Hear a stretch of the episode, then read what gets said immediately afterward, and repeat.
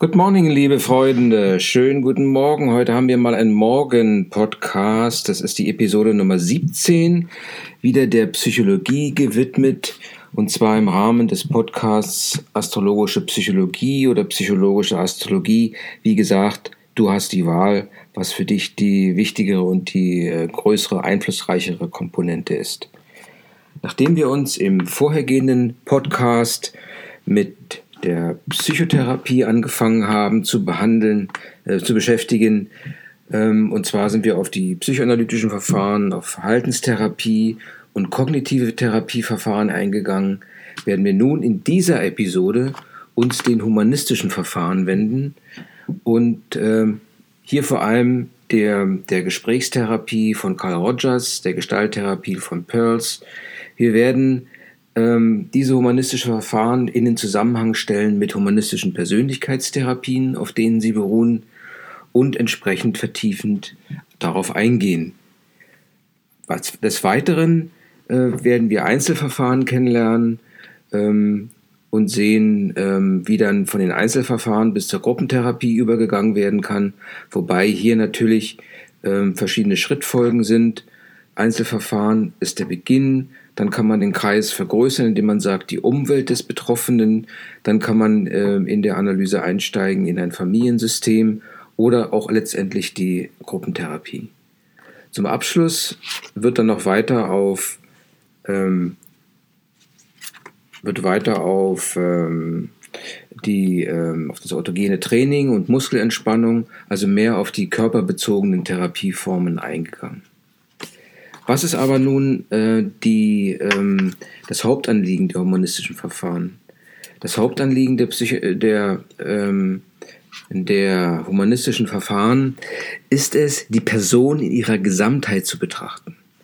Und zwar geht es nicht um die Behandlung ähm, der Depression zum Beispiel, sondern es geht immer um die Person, die diese Erkrankung hat oder diese Befindlichkeit hat, die zum Beispiel eine Depression hat und ähm, die, äh, diese Verfahren, die humanistischen Verfahren, sehen den Menschen in einem kontinuierlichen Prozess des Werdens. Er entwickelt sich sozusagen. Dies ist ein sehr humanistischer Ansatz, deshalb heißen sie humanistische Verfahren, menschenorientiert, personenorientierte Verfahren. Und so fing es an eigentlich mit der Willenstherapie nach Otto Rank, der von 1884 bis 1939 gelebt hat und der psychische Störungen als Folgen desselben, einen desselben Grundkonflikts betrachtete, und zwar eines Konflikts zwischen den, dem persönlichen Identitätsgefühl eines Menschen und den Werten anderer.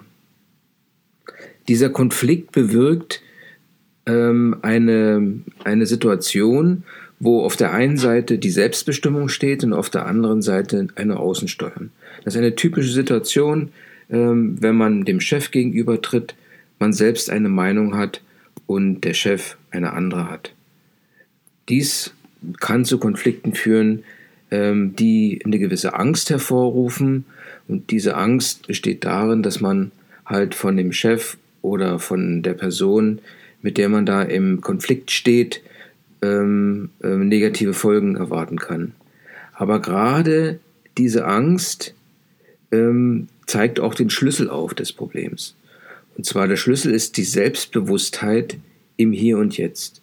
Man muss also sich selbst bewusst werden, um eine rationale Entscheidung zu fällen und letztendlich die Eigenkontrolle zu übernehmen. Das können äh, ähm, ziemlich radikale Entscheidungen sein, wie zum Beispiel, wenn der Kontrast oder der Konflikt mit dem Chef ziemlich lange anhält, dass man sich halt äh, nach etwas anderem umsieht, was nicht immer einfach ist. Aber, aber gerade dies ist der Konflikt. Als zweites humanistisches Verfahren, ähm, das größere und das wahrscheinlich noch weiter zu vertiefende Verfahren, ist die Gesprächstherapie nach Carl Rogers. Äh, Carl Rogers lebte von 1902 bis 1987 und bei ihm äh, wird folgende Frage beantwortet. Und zwar, die er sich selbst auch gestellt hat. Wie kann jemand eine gute Beziehung zu sich selbst entwickeln? Also es geht erstmal darum, dass der einzelne Mensch, jeder, ob das ein Therapeut oder äh, Kunde, Klient oder Patient ist, dass jeder versuchen sollte, eine gute Beziehung zu sich selbst herzustellen.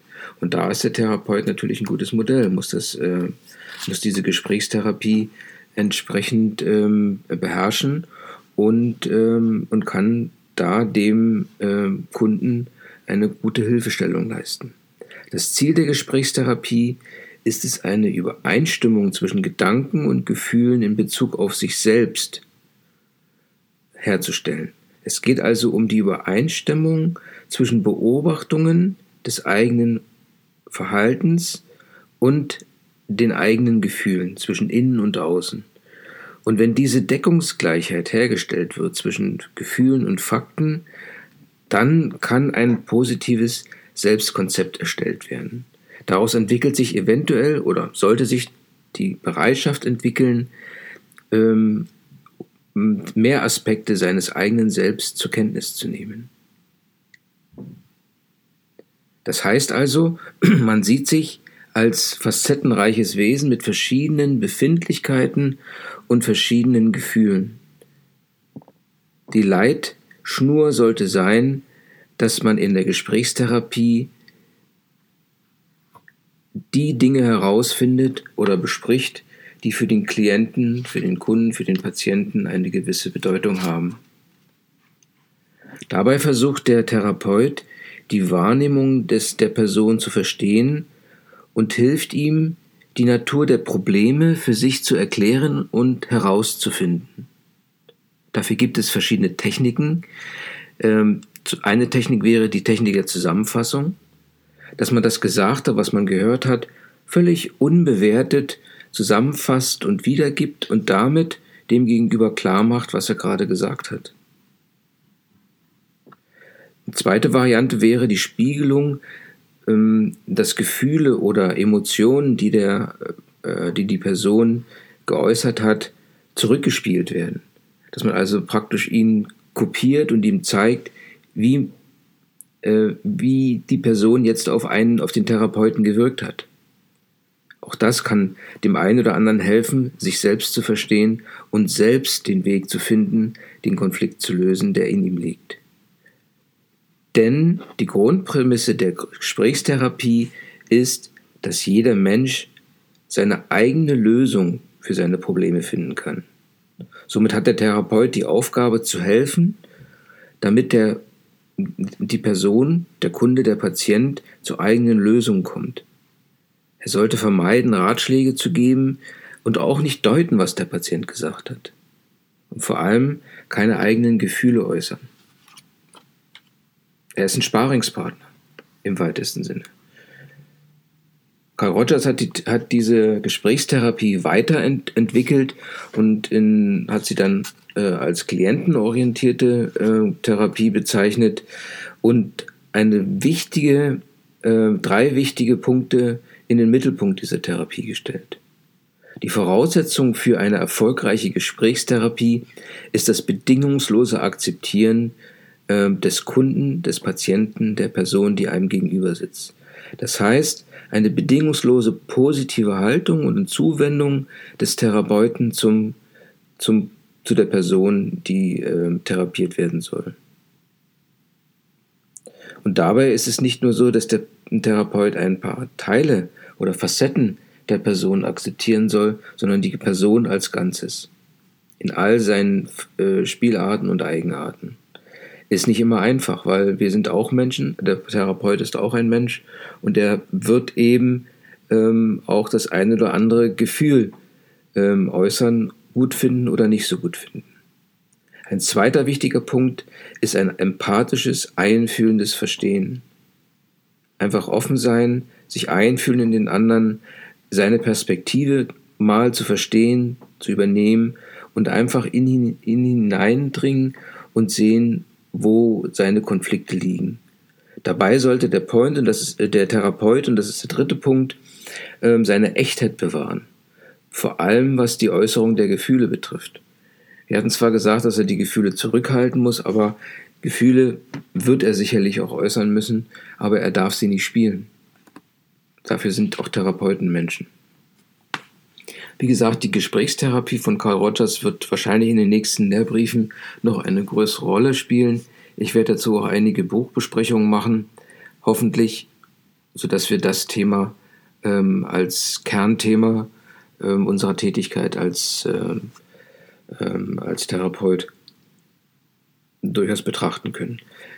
Als weitere humanistische Therapie oder die zweite, die wir hier behandeln wollen, gilt die Gestalttherapie nach Friedrich Perls. Diese Gestalttherapie, ähm, Gestalttherapien, das ist, Perls ist ein Beispiel davon, verwenden eine Reihe von Verfahren und Techniken, wie auch Spiele zum Beispiel. Es gibt dabei Regeln, äh, die äh, dazu dienen, die Selbsterkenntnis des, der Person zu fördern, zur Einsicht und Reifung der Person beizutragen. Dabei geht es darum, ähm, zu verstehen, was die jetzige Situation ist und wie die Art und Weise aussieht, wie der, ähm, wie der Klient ähm, sein gegenwärtiges Selbst bewusst erlebt. Also es geht darum, ähm, die, wieder die Facetten des, der Person zu ermitteln und zu sehen, inwieweit die Person als solche reintegriert werden kann. Dazu dient es, wenn man die einzelnen Widerstände ermittelt in der Gesprächs- und in der Gestalttherapie, um die Person einfach wieder zusammenzufügen. Es geht darum, diese Widerstände zu ermitteln und zu beseitigen. Das Ziel ist eine uneingeschränkte Selbstbewusstheit. Es geht noch nicht um Änderung, sondern es geht darum, dem, dem Patienten darum, dabei zu helfen, sich selbst bewusst zu werden und ähm, dies auf körperliche, symbolische oder zwischenmenschliches Verhalten ähm, ähm, akt aktivieren zu können. Die Gestalttherapie, ähm, bei der Gestalttherapie hat der Therapeut eine wichtige Rolle. Auch hier nimmt er sich größtenteils zurück. Er gibt keine Antworten bezüglich von einem bestimmten Verhalten oder Dialog. Er interpretiert nicht für den Klienten. Er überlässt das dem Kunden, dem Patienten, denn der Patient oder die Person muss es für sich selbst entdecken, die Lösung. Das heißt erstmal den Konflikt und den Weg dahin muss, der, muss die Person auch gehen und die Lösung demzufolge auch selbst finden. Denn der, die Person, der Patient, der Kunde kann nur etwas ändern, was er eigenständig erkannt hat. Und da ist dann die Gestalttherapie ein Weg, wo man, äh, wenn man die verleugneten Teile der Persönlichkeit ermittelt hat, die einfach versucht, über die Gestaltung ähm, herauszubringen. Das kann man spielen zum Beispiel. Denn gerade die vermeideten Teile, vermiedenen Teile oder verleugneten Teile der Persönlichkeit zeigen, äh, wo der Konflikt liegt und was sich von der Person als solche abgelöst hat und was eigentlich Gegenstand der Reintegration der Person ist. Die Techniken, um das Erleben ähm, um, und zwar hat dann eben auch die äh, Gestalttherapie Techniken entwickelt, um dem Kunden oder Patienten die Möglichkeit zu geben, das zu erleben, was er selbst verleugnet. Das können Projektionen sein, das können Übertreibungen sein, das kann, können auch ähm, Übertreibungen sein. Bei den Projektionen ähm, kann es sein, dass man halt, wenn man zum Beispiel äh, kein Vertrauen in eine spezifische Person hat, dass man aktiv die Rolle dieser Person spielt.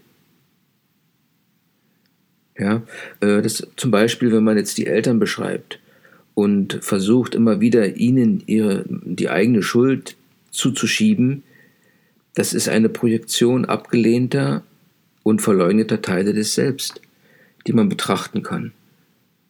Ja, und da kann man halt ähm, ähm, ähm, einfach ähm, auch ähm, sich hineinversetzen und sehen, äh, was die Projektionen in einem bewirken, um zu verstehen, wie das, was ich tue, auf den anderen wirkt, um eventuell dann Schluss, Schlüsse zu ziehen, äh, wo mein eigener Konflikt liegt, um einen Lösungsansatz zu finden. Des Weiteren äh, gibt es die Möglichkeit, der äh, Umkehrungen zum Beispiel, äh, auch eine Technik der Gestalttherapie, äh, wo eine schüchterne Person einfach mal aufgefordert wird, eine völlig extrovertierte Person zu spielen. Auch Übertreibungen können anschaulich machen, so wie das Sprichwort sagt, wenn einer zum Beispiel, ähm, das Beispiel wurde in dem Lehrbrief genannt, immer wieder so ein bisschen auf den Tisch klopft, dann klopft der Therapeut lauter oder schneller auf den Tisch und demonstriert damit oder will damit den, den Patienten, den Kunden darauf aufmerksam machen, dass etwas Ungewöhnliches bei ihm passiert. Auch dann wird er äh, da einen gewissen Lernprozess einsetzen, äh, einsetzen und äh, eventuell die Korrektur vornehmen. Eine dritte Form der interpersonellen äh, ist die interpersonelle Therapie als dritte Form der humanistischen Therapien. Und hier geht es darum, dass der Mensch auch im Hinblick auf seine Beziehungen, die er knüpft, betrachtet werden sollte. Vor allem Beziehungen, in denen er lebt. Es geht primär um zwischenmenschliche und nicht inneres, um ein inneres menschliches Problem. Der Begründer hier Alfred Adler lebte von 1870 bis 1937 und ähm, äh, in dieser interpersonellen äh, Therapie entwickeln sich oder nach dieser, nach dieser Therapie, nach diesem Ansatz entwickeln sich Krankheit und Symptome aus gestörten Beziehungen und aus gestörter Kommunikation. Ein wichtiger Vertreter dieser interpersonellen Therapien ist Sullivan, ähm, der eine eigene interpersonelle Therapie entwickelt hat. Es gibt Transaktionsanalyse, Familientherapie und Gruppentherapie. Harry S. Sullivan lebte von 1892 bis 1949 und hat eine eigene interpersonelle Therapie entwickelt, die auf zwischenmenschliche Erfahrungen beruht, bei der der Therapeut als teilnehmender Beobachter von fungiert. Er hilft dem Patienten, die verzerrte Wahrnehmungen von Ereignissen und von sich selbst und anderen zu erkennen, wahrzunehmen und zu verstehen. Das Ziel dieser Therapie ist es bewusst zu machen, welche Verzerrungen es in den zwischenmenschlichen Beziehungen gibt und wie sich ähm, wie, wie man sich von den äh, Verzerrungen freimachen kann, indem man halt auf den Moment sich zurück projiziert, wo es diese Verzerrungen noch nicht gab. Das ist im Groben und Ganzen zusammengefasst ähm, seine äh, Therapieform, die dann, ähm, aber hier geht es schon hinein in, in, partnerschaftliche Gespräche und so weiter. Bei der Transaktionsanalyse ähm, wird das schon etwas äh, komplexer. Hier werden drei Ich-Zustände betrachtet, die in jedem Menschen präsent sind das El als Elternteil, als Erwachsener und als Kind. Und äh, das bedeutet, dass in alltäglichen kommunikativen Prozessen äh, eine Interaktion zwischen den Menschen stattfindet, zwischen, den, zwischen dem Kunden und seinen Bezugspersonen. Und die Transaktionsmuster ermöglichen äh, zu ermöglichen, ähm, wenn man die analysiert, ermöglichen zu erstellen äh, zu verstehen, welche Lebenspläne, Skripte oder Fehlanpassungen in diesen Beziehungen ähm, stattgefunden haben. Ja, man kann sich zum Beispiel, man sollte sich diese drei Ich-Zustände ähm, als ähm, meiner Meinung nach als Weiterführung von Es, Ich und Über-Ich betrachten, Eltern, Erwachsener und Kind, wo halt diese drei Ebenen betrachtet werden. Und es kann sein, dass man sich in bestimmten Beziehungen immer auf einer dieser drei Ebenen befindet und damit eigentlich äh, die, ähm, die Beziehungen hm, einschränkt. Wenn das bewusst wird, und dafür gibt es dann äh, Gruppentherapien, dann äh, kann es durchaus zu einer Veränderung kommen. Ne? Die Gruppentherapien äh, bieten sich an. Hier im, im Briefen, in den Studienbriefen wurden Therapien von Alkoholikern, Häftlingen und Drogenabhängigen genannt. Die Familientherapie als solche betrachtet die Familie als interpersonelles System. Und zwar ist die Familie, Familientherapie eine systemische Therapie. Es werden nicht einzelne Personen als gestört betrachtet, sondern das System als solches hat eine Störung.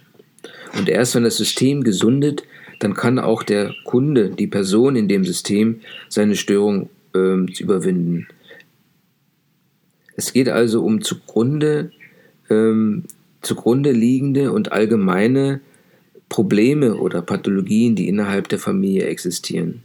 Dabei ist der größte, ein großer Widerstand zu überwinden, denn eine Familie ist eine, ein äh, langlebiges Konstrukt, wo jeder, jedes Familienmitglied seine Rolle spielt, seine Funktion hat und es ist sehr schwer, diese, diese, äh, äh, dieses Rollenspiel, sage ich mal, zu ändern, weil ähm, jede Person ist Bestandteil eines sich über viele Jahre ausgebildeten Gleichgewichts.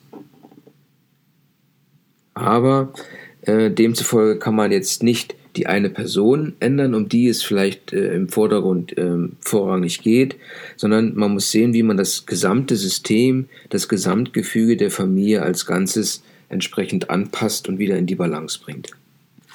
Die Familientherapie ist so ein relativ komplex, komplexe äh, Therapie und sobald Fehlwahrnehmungen äh, jedes Familienmitglieds denn jeder kann äh, entsprechende Fehlwahrnehmungen einer Person oder von sich selbst haben. Und wenn dies dem Therapeuten klar wird oder geworden ist, dann ist es seine Aufgabe, jeden von ihnen zu einer realistisch, realistischeren Sichtweise zu bringen. Das heißt, die Mängel und Stärken der einzelnen Personen zu verstehen und ihnen dazu zu verhelfen, sich weiterzuentwickeln, um eine funktionsfähigere und befriedigendere ähm, Interaktion, ähm, Beziehung zwischen allen Mitgliedern der Familie herbeizuführen. Die nächste Stufe nach der Familientherapie ist die Gruppentherapie, wobei die Mitglieder der Gruppe alles Betroffene sind. Ähm, es mag wie eine ökonomische Maßnahme klingen und oftmals ist es so, dass in der Gruppe die Patienten zu Therapeuten werden, weil sie sich gegenseitig ihre Probleme und Ängste offenbaren und man, da die Gruppentherapie über einen längeren Zeitraum geht, auch sich anschaut und anhört äh, und verfolgt, welche Veränderungen stattfinden äh, und wie das Verhalten des An der, der, der Mitglieder der Gruppe, äh, wie sich das, dieses Verhalten verändert im Laufe der, der Behandlung. Hier kann es auch zu Übertragungen kommen, dass verschiedene äh, Patienten oder Therapeuten sich entsprechend ähm, ähm, ähm, entsprechende Funktion übernehmen, ähm, äh, was durchaus ähm, in dieser Therapiegruppe denkbar ist. Der Therapeut, die Rolle des Therapeuten ist klar definiert. Ähm, er hält sich eher auch wieder hier im Hintergrund, er ermutigt, aber bleibt, äh, wie gesagt, im Hintergrund, äh, wird hin und wieder eine klärende Deutung beisteuern ähm, und ein großes Plus dieser Gruppentherapie ist, dass man Gleichgesinnte um sich hat und einfach vermittelt, dass man nicht alleine ist. Encountergruppen äh, wurden kurz angerissen in den Lehrbriefen, auch eine Form der humanistischen Therapie. Äh, die sind neuerdings ähm, sehr im, in, in der Mode, sag ich mal. Hier geht es darum, Verhalten zu verbessern, wobei sich Experten selbst ernennen und Gruppen leiten und damit eigentlich ähm, so eine Art Neulehrerprinzip entwickeln. Sie wissen vielleicht etwas mehr als die äh, Gruppenteilnehmer, aber nicht so sehr viel, was gewissen, gewissen Anreiz für die Gruppenteilnehmer hat, weil der Abstand zum Therapeuten oder zu dem Stand des äh, Entwicklungsstand des Therapeuten nicht so weit ist. Und so kann sich jeder zum, zu einem Leiter einer solchen Gruppe ernennen und es kann sein aber, dass dazu die nötige Kompetenz fehlt und vor allem auch kein wissenschaftlicher Ansatz vorhanden ist. Jetzt kommen wir nochmal nach dem humanistischen Verfahren zu den Entspannungsverfahren, die wirklich sehr interessant sind, ähm, die äh, hauptsächlich körperbezogene Therapien sind und gewisse ähm, suggestive Elemente haben. No, es gibt dann ähm, Entspannung, die man ähm, praktisch über Reden, über Denken, über Meditation erreicht, aber auch Entspannung über äh, Gymnastik, Bewegung. Und es gibt äh, als dritte Form eine Verbindung zwischen diesen beiden. Die, die bekannteste und äh, Form, zumindest mir bekannteste, ist das autogene Training, äh, was Johann Heinrich Schulz, der von 1884 bis 1970 lebte, entwickelt hat in Deutschland. Äh, es ist eine konzentrative Selbstentspannung wobei vorgeschriebene Übungen ähm, durch eigene Konzentration, die geschult wurde, ähm, ausgeführt werden und Probleme entsprechend gelöst werden, indem man sich versenkt in sich selbst. Ähm, die, das autogene Training bewirkt bei Gesunden durchaus eine Stärkung ähm, des, ähm, des Bewusstseins und der Selbstwahrnehmung. Bei Ungesunden kann es verschiedene ähm, negative Prozesse abmildern. Es dient der Erholung, der Leistungssteigerung und der Beruhigung. Oftmals wird es eingesetzt zur Entspannung, zum Beispiel bei der Schmerzbekämpfung. Die, ähm, das autogene Training bietet sich an in Kombination mit anderen äh, psychoanalytischen äh, Therapiemethoden. Eine weitere Form der Entspannungsverfahren äh, ist, das Progress, ist die progressive Muskel, Muskelentspannung nach Jakobson. Ähm, hier spielt jetzt die Selbstkonzentration nicht so sehr die Rolle, so stark wie beim autogenen Training. Hier geht es eher um die Selbstentspannung ähm, durch den Wechsel von An- und Entspannung. Ja, so wird der Körper lernt gewisse Zustände, dass er über den äh, über Verspannung, Muskeln und so weiter auch seine ähm, seine Psyche lockern kann. Als dritte Form oder weitere Form der ähm, Entspannungsverfahren die, äh, gelten bildhafte, imaginative und meditative Verfahren, wobei hier auch ähm, das autogene Training als Basis ist und ähm, man eher vielleicht nochmal in die Meditation hineingeht, die meditative äh, äh, Versenkung und verschiedene Stadien durchläuft. Das geht über Farberlebnisse, ähm, man versucht, innere Wahrnehmungen äh, an konkrete Gegenstände zu binden oder abstrakter heranzugehen, indem abstrakte Werte äh, ermittelt werden. Das Ziel dieser, äh, dieser Form der äh, Meditation ist eine vertiefte Selbsterkenntnis und Selbstverwirklichung. Und das bringt mit sich, dass, es, äh, dass die gesamte Persönlichkeit eine Harmonie findet und einen Ausgleich findet.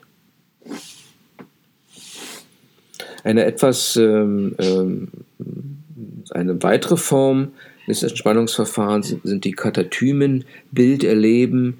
Es wird sozusagen auch als Symboldrama bezeichnet.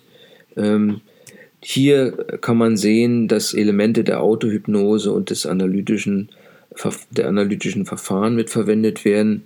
Auch diese dienen zum Erreichen eines Zustandes der Versenkung und des Bezogenseins auf sich selbst, wobei hier ähm, ähm, das ein Weg ist, wo psychoanalytische Verfahren vielleicht an die Grenze geraten. Dann hat man halt die Möglichkeit, über Bilder erleben, noch tiefer in das, äh, in das Unterbewusstsein des Kunden oder des Patienten zu gelangen. Das waren jetzt ähm, äh, die humanistischen Therapien und die äh, äh, äh, Entspannungsverfahren. Ähm, natürlich äh, Psychotherapie ähm, hat eine große Nachfrage gehabt in den letzten Jahrzehnten und ich vermute mal, es wird weiterhin ansteigen, ähm, sodass man halt auch Kurztherapien und Kriseninterventionen entwickelt hat, wobei hier eine Kurzpsychotherapie ähm, die jetzt auch bei den äh, mit aufgeführt wird. Da wird ein spezifisches Symptom herausgenommen ähm, und entsprechend an dem gearbeitet, äh, an einer Verbesserung gearbeitet oder es erfolgt eine emotionale Unterstützung für einen gewissen Zeitraum. Und es geht eigentlich auch darum, um die Wiederherstellung des Funktionsniveaus des Betroffenen ähm, auf dem Level, was vor der Krise war. Es ist also zeitlich sehr begrenzt, weil, ähm, sage ich mal, es ist eine Hilfe, um eine besondere Situation, eine Situation, die besondere Anforderungen an die Psyche stellt, zu überwinden. Das kann Trauer sein, das können kurzzeitige Depressionen, somatische Störungen oder auch Suizidgedanken sein. Hier geht der Therapeut sehr direkter und selektiver vor als bei der normalen Therapie, weil es hier um einen klar definierten Punkt geht und man da klar definierte Herangehensweisen auswählt. Als letzten Punkt noch einmal die Psychotherapie äh, mit Kindern. Auch hier ähm, werden an sich alle Verfahren angewendet. natürlich ähm, in einer Art und Weise, dass sie attraktiv und verständlich für die Kinder sind. Da kann man nicht so sehr mit Sprache arbeiten, äh, weil da man schnell an seine Grenzen stößt. Äh, es geht hier darum, dann Spielsachen, Puppen oder Plastilin, Farben und anderes Material einfach zu nutzen, um die Konflikte zu visualisieren, ähm, weil es ist immer ganz wichtig, zuerst das Problem zu sehen und dann ähm, das Problem zu lösen. Außerdem kann die Spieltherapie auch ein Zugang sein zu unbewussten ähm, Konflikten, die bei dem Kind vorhanden sind. Ähm, und ebenfalls äh, können sie dazu dienen, ähm, das Verhalten der Kinder zu beobachten. Ja, jetzt habe ich ähm, wieder ein, eine neue Episode. Die 17. ist vollendet ähm, des Podcasts. Ähm, die wurde mal früh aufgenommen, bin noch nicht ganz munter, aber ich hoffe, dass der Inhalt ist gut rübergekommen. Ich denke, ganz wichtig hier, ähm, dass wir die äh, humanistischen Verfahren besprochen haben, ähm, die ähm, Verhaltensentspannungsverfahren besprochen haben. Denn diese beiden werden sicherlich eine große Rolle spielen äh, in der Arbeit des äh, Coaches, weil ähm, sie gehen eben eher von situativen ähm, Dingen aus und äh, greifen nicht so stark in die Persönlichkeit ein. Ja, es ist eher, eher das Konzept der Hilfeleistung, dass der Patient oder der Kunde erkennt, wo das Problem, wo der Konflikt liegt und ihn selbst bewältigt. Und dabei kann man gut Hilfe leisten. Ich danke für die Aufmerksamkeit, wünsche alles Gute, rock it, keep on rocking, be a good psychotherapist therapist, and be a good astrologist. See you.